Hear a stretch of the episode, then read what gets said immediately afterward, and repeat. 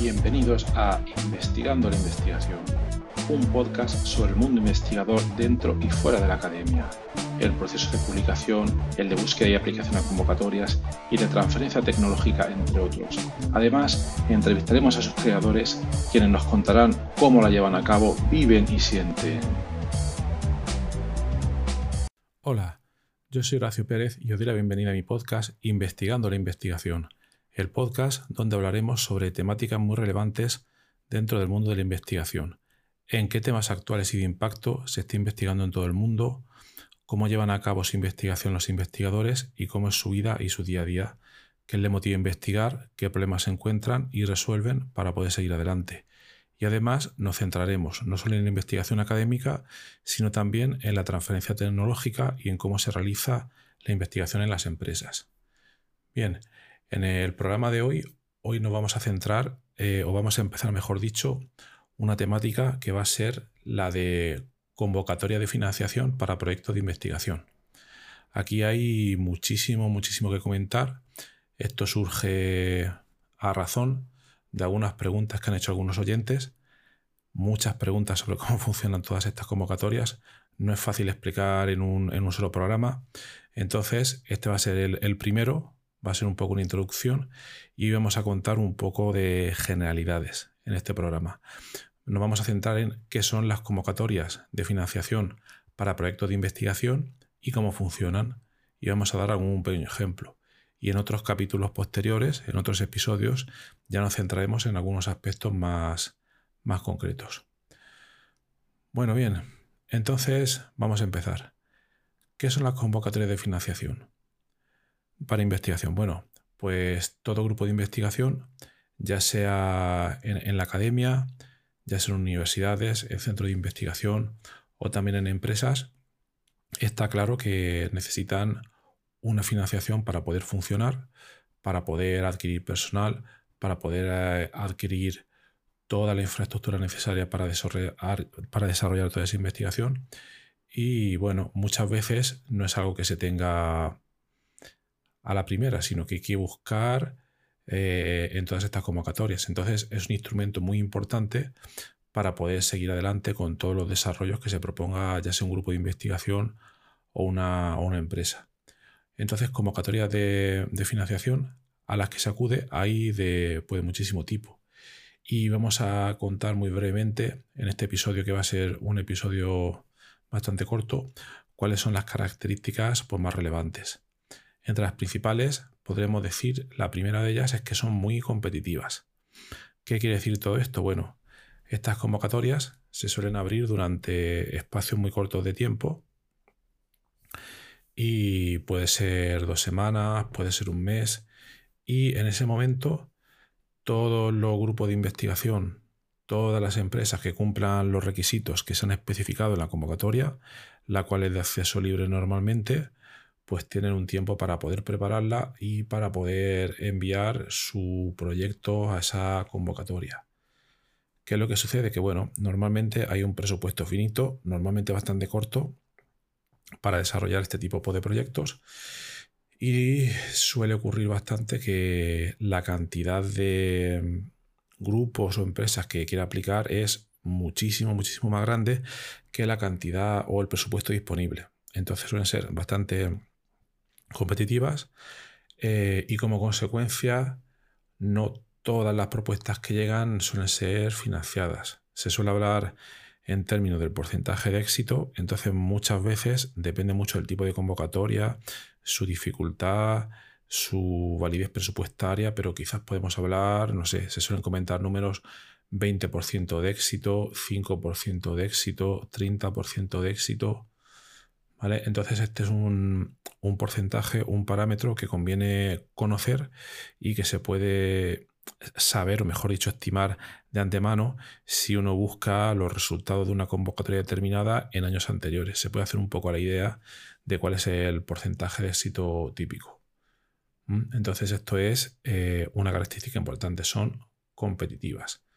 Normalmente se envían varios proyectos y se ordenan en un proceso, si este proceso es transparente, se ordenan siguiendo una métrica, una puntuación, y desde el que ha obtenido mayor puntuación se va bajando y todos aquellos que lleguen a un corte, pues eso serán normalmente los proyectos financiados.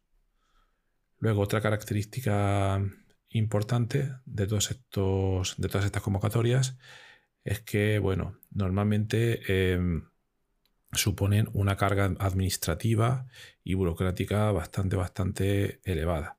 Es decir, bueno, hay una serie de impresos que hay que cumplimentar, una serie de trámites administrativos, una documentación bastante, bastante extensa y todo eso nos referimos del punto de vista administrativo. Luego ya cuando nos vamos al nivel más, más científico, al nivel más técnico, pues entonces nos referiríamos a la memoria de proyecto que hay que presentar, a los currículos de los investigadores, a un presupuesto, a una serie de hitos, a un cronograma, una documentación que ya más estrictamente científica, pero conlleva una, gran carga de preparación de documentación. Eso es por lo general. A veces suele suceder que eh, toda esta documentación no se presenta, digamos, de golpe, sino que eh, las convocatorias suelen, suelen, tener a veces dos fases. Una, donde se envía lo que comúnmente se llama una expresión de interés o una carta de interés, y suele ser una versión bastante abreviada de la investigación que se quiere llevar a cabo. Entonces, quizás con todo depende, claro, de la convocatoria. Una página, cinco páginas, diez páginas se suele enviar a esa convocatoria. Eh, la evaluación suele ser relativamente rápida. Y si se acepta esa idea, entonces a lo que se invita a quien ha aplicado es a enviar luego más tarde una versión ya completa, ya madura de tanto el proyecto como de todos los trámites administrativos. Pero en general la segunda característica diríamos que conlleva una carga administrativa y de redacción bastante, bastante elevada, por lo cual es bastante recomendable de antemano, si uno sabe cuándo va a salir esta convocatoria, tener el apoyo de un equipo detrás que ayude a redactarla, tanto la memoria científica como otro equipo eh, que ayude sobre todo en todos los trámites administrativos que se pueden llevar muchísimo, muchísimo tiempo. Entonces, esa sería otra característica. Luego, eh, podemos encontrar una serie de cantidades de convocatorias de financiación, no son muchas, por desgracia, pero las podemos clasificar a grosso modo primero a niveles geográficos, es decir, suelen haber convocatorias a nivel regional, a nivel nacional, a nivel internacional. Como ahora mismo estamos hablando de España, pues a nivel regional, por ejemplo aquí en la región de Murcia, tendríamos la, Fundación Seneca, que es una entidad pública que de vez en cuando convoca proyectos de investigación. Luego a nivel nacional podríamos hablar del Ministerio, que también ofrece anualmente, eh, abre otra serie de convocatorias de investigación. Y luego a nivel internacional, pues ya nos podríamos centrar, ya sea las más conocidas a, nivel europeo, aquellas que anteriormente se llamaban H2020 eh, y ahora mismo son Horizonte Europa. Son convocatorias bastante, bastante potentes, hay bastante dinero, pero también hay mucha competitividad y aquí también la cantidad de documentación que hay que presentar es, es relevante. Entonces uno, cuando quiere preparar una, convocatoria, eh, lo recomendable es que esté atento pues, a esos tres niveles, al regional, al nacional y al internacional. Y yo incluso diré un poco más a la hora de fijarse uno en el, nivel internacional, no me limitaría solo a Europa, sino que intentaría ver eh, qué otras convocatorias hay en otros países, Estados Unidos, Japón, muchos otros países, porque si uno tiene una red de colaboradores, si la ha establecido con el tiempo, eh, se le puede dar la posibilidad de poder aplicar también, no como centro coordinador, pero sí como miembro del equipo a todas esas convocatorias.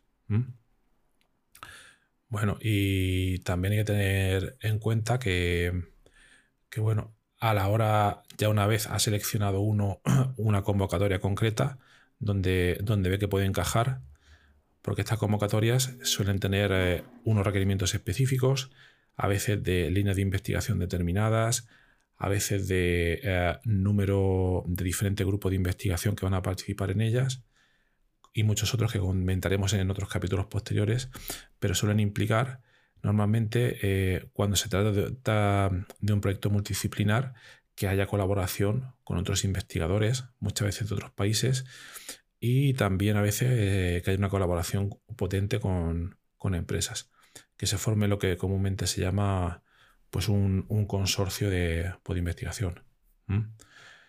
Entonces, bueno, por, por reflejar un poco un ejemplo concreto y más específico, voy a contar muy brevemente un proyecto en el que participamos nosotros. Fue una convocatoria del Ministerio de Economía, Industria y Competitividad aquí en España en 2017. Salió una convocatoria que se llamaba eh, Proyectos de Excelencia y Proyectos Retos de la Agencia Estatal de Investigación.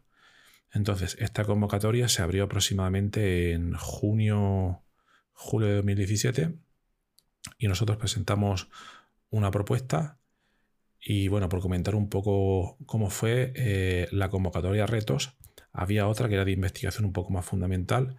Nosotros nos presentamos a la, al área de, salud y dentro de ahí pues habían diferentes áreas. Nos presentamos al, área de química y presentamos un proyecto cuyo título era eh, Desarrollo de técnicas avanzadas de descubrimiento de fármacos, su implementación en herramientas software y web y su aplicación a contextos de relevancia farmacológica.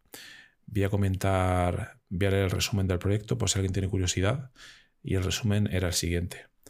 Uno de los retos más importantes actualmente en el campo de la salud y seguridad social es el relativo al descubrimiento de nuevos compuestos bioactivos para problemas de relevancia farmacológica o donde los compuestos conocidos previamente no son lo suficientemente efectivos. Tradicionalmente, ha sido la industria farmacéutica quien se ha ocupado del estudio de dichos problemas, debido al gran coste económico que implica y a sus dificultades técnicas. Sin embargo, desde hace unas dos décadas existen metodologías basadas en la química computacional que permiten acelerar dichos descubrimientos y que pueden ser desarrolladas de manera eficiente en un entorno académico a un coste menor. El solicitante de este proyecto ya ha demostrado la factibilidad de estas técnicas al aplicar un proceso de investigación multidisciplinar basado en química, biología, informática, entre otras, con la explotación de arquitecturas computacionales paralelas de alto rendimiento, tales como puedan ser las GPUs y supercomputadores. No obstante, tanto esta metodología como otras usadas por una gran cantidad de investigadores todavía presentan una serie de limitaciones a nivel de capacidad predictiva y de velocidad de proceso de datos, dos factores de extrema relevancia para poder llevar a cabo con éxito este tipo de proyectos. El solicitante ha identificado limitaciones relevantes en dichos métodos y propone en este proyecto cómo solucionarlas, partiendo principalmente de resultados previos propios. Las mejoras, tanto en velocidad como de calidad predictiva, desarrolladas en este proyecto, se aplicarán al mismo tiempo a diversos contextos de relevancia farmacológica donde el solicitante ya ha descubierto y en algunos casos patentado compuestos candidatos a fármacos y donde se espera que éstas contribuyan al descubrimiento de nuevos compuestos bioactivos. Por último, todas las metodologías desarrolladas se implementarán en paquetes software y en un servidor web de fácil acceso para que sean accesibles a toda la comunidad científica. Bueno, pues este es un poco el resumen del proyecto. Eh, no voy a contar más porque también es, es, un material confidencial, pero os podéis hacer un poco, un poco la idea. Entonces, en la memoria de este proyecto, lo que tuvimos que redactar, hay algunas fases que son típicas, algunas a todo este tipo de proyectos. Tuvimos que elaborar una sección que se llama Estado del Arte, donde se comentan los últimos avances en, este campo. Luego, qué es lo que nos motiva a desarrollar este proyecto, que ya he comentado un poco en este resumen. Luego la parte metodológica. Luego también se tiene que elaborar un cronograma, un plan de trabajo donde se especifican cuáles son los objetivos principales y cómo se descomponen estos en, tareas y, actividades. Y en las últimas partes se suele, se suele pedir también que se desarrolle un poco eh, un plan de difusión, un plan de transferencia tecnológica y muchas otras secciones. Pero vamos, estos serían principalmente eh, los principales aspectos que se suele pedir en una, en una memoria de investigación pues, de este tipo. Luego, por seguir comentando sobre esta convocatoria en concreto, para que os hagáis un poco a la idea, eh, también se suele también se suele pedir eh, una serie de evaluaciones Entonces, a la mitad, este proyecto fue concedido para, tres años y a la mitad, al año y medio, se suele pedir un informe de rendimiento para ver cómo está avanzando el proyecto, si se ha atascado en algunas fases, cómo se está empleando el presupuesto. Y luego, poco antes del final del proyecto, en este caso, se suele hacer una defensa ante el ministerio, ante, expertos que pertenecen al comité de evaluación eh, la defensa que yo hice en octubre de 2020 no fue presencial como eh, suele ser anteriormente debido al tema de la pandemia, sino que se hizo online. Y entonces eh, un comité de diversos expertos te piden hacer una presentación de unos 10 o 15 minutos y luego a continuación te preguntan sobre diversos aspectos del proyecto, indicadores de rendimiento que has obtenido, qué problemas has obtenido, etcétera, etcétera y ya te valoran si has cumplido a grandes rasgos los objetivos del proyecto o no. En este caso nosotros los cumplimos sin ningún problema en esa evaluación y luego más tarde ya lo que se hace es enviar, cuando ya ha cerrado el proyecto, que en nuestro caso fue en diciembre de 2020, se envía un informe final al ministerio informando de todos los últimos avances. Bueno, pues como, como os comento, esto ha sido por ilustrar un poco las convocatorias, una convocatoria concreta que ha sido esta, esta del ministerio. Y hay muchísimas convocatorias, hay, de todo tipo, lo que no hay es muchas en cantidad, por, desgracia. Y, bueno, eh, algunos consejos para los que estéis empezando en este mundo de la investigación. Seguro que ya habéis hecho un postdoc, seguro que queréis estableceros como líderes de grupo y queréis buscar convocatorias a las que poder aplicar. Entonces, algunos consejos generales serían que esto al principio eh, cuesta mucho. Cuesta mucho. Primero, un consejo sería definir, eh, tener claro, definir una línea de investigación determinada y que esa línea esté respaldada por todo de investigación propios que hayáis obtenido durante vuestra trayectoria.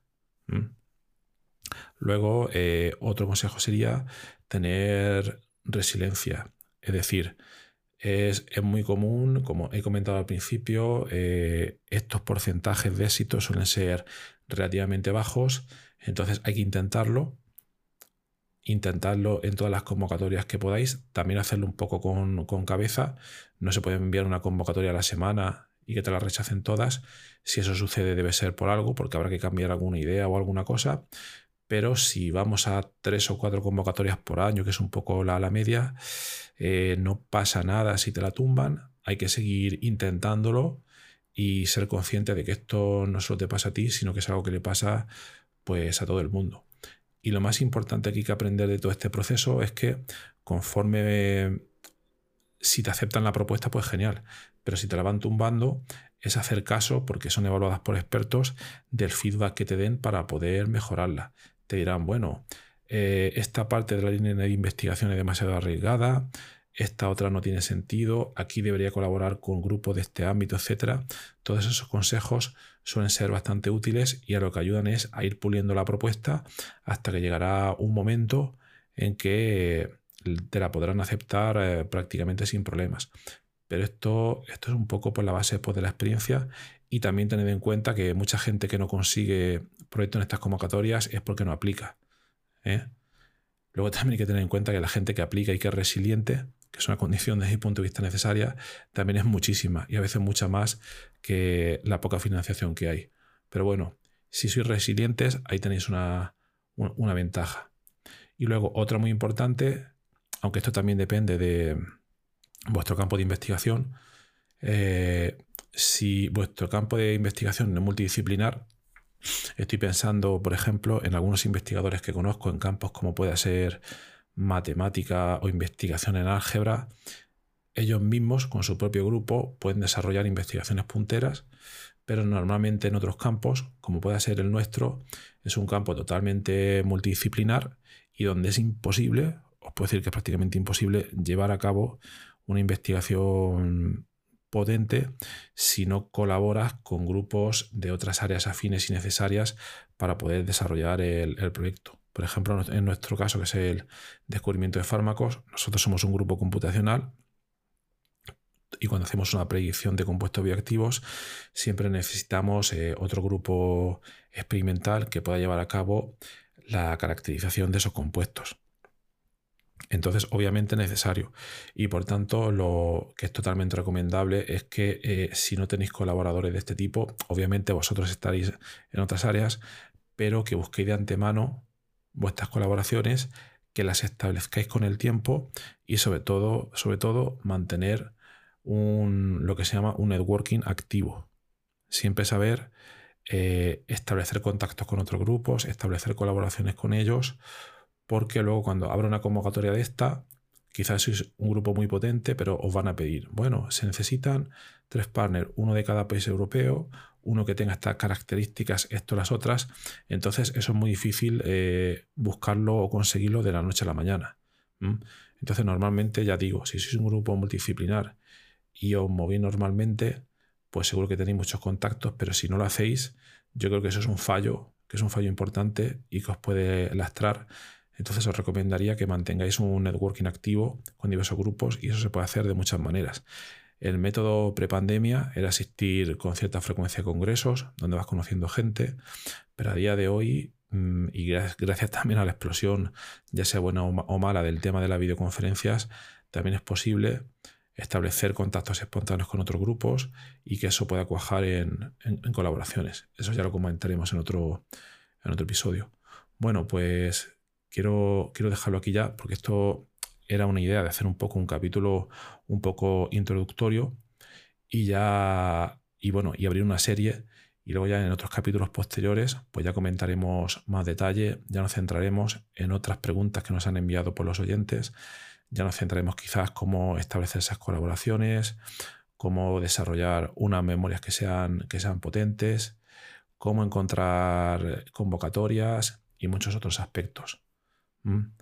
Entonces, bueno, por último, eh, en mi trayectoria investigadora yo he conseguido diversos proyectos como investigador principal en los últimos 12 años, otros como miembro de consorcio en otros proyectos.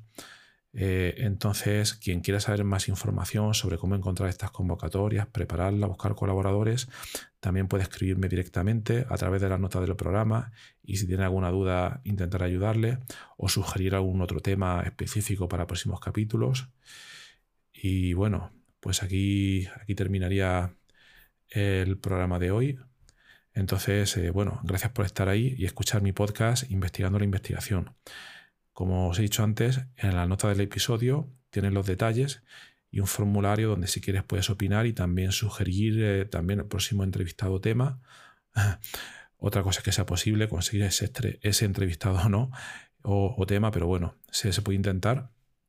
Y bueno, sobre todo lo del formulario, porque tu opinión nos parece muy, muy interesante e importante y puede ayudar mucho a mejorar el, programa. También tenemos un grupo de Telegram donde discutimos todos estos temas. En la nota del programa tienes información. Y bueno, por último, si te ha gustado, eh, te agradecería lo recomendases a tus amigos, conocidos o lo difundieras en las redes sociales o, donde sea. Eh, muchas gracias y hasta la próxima.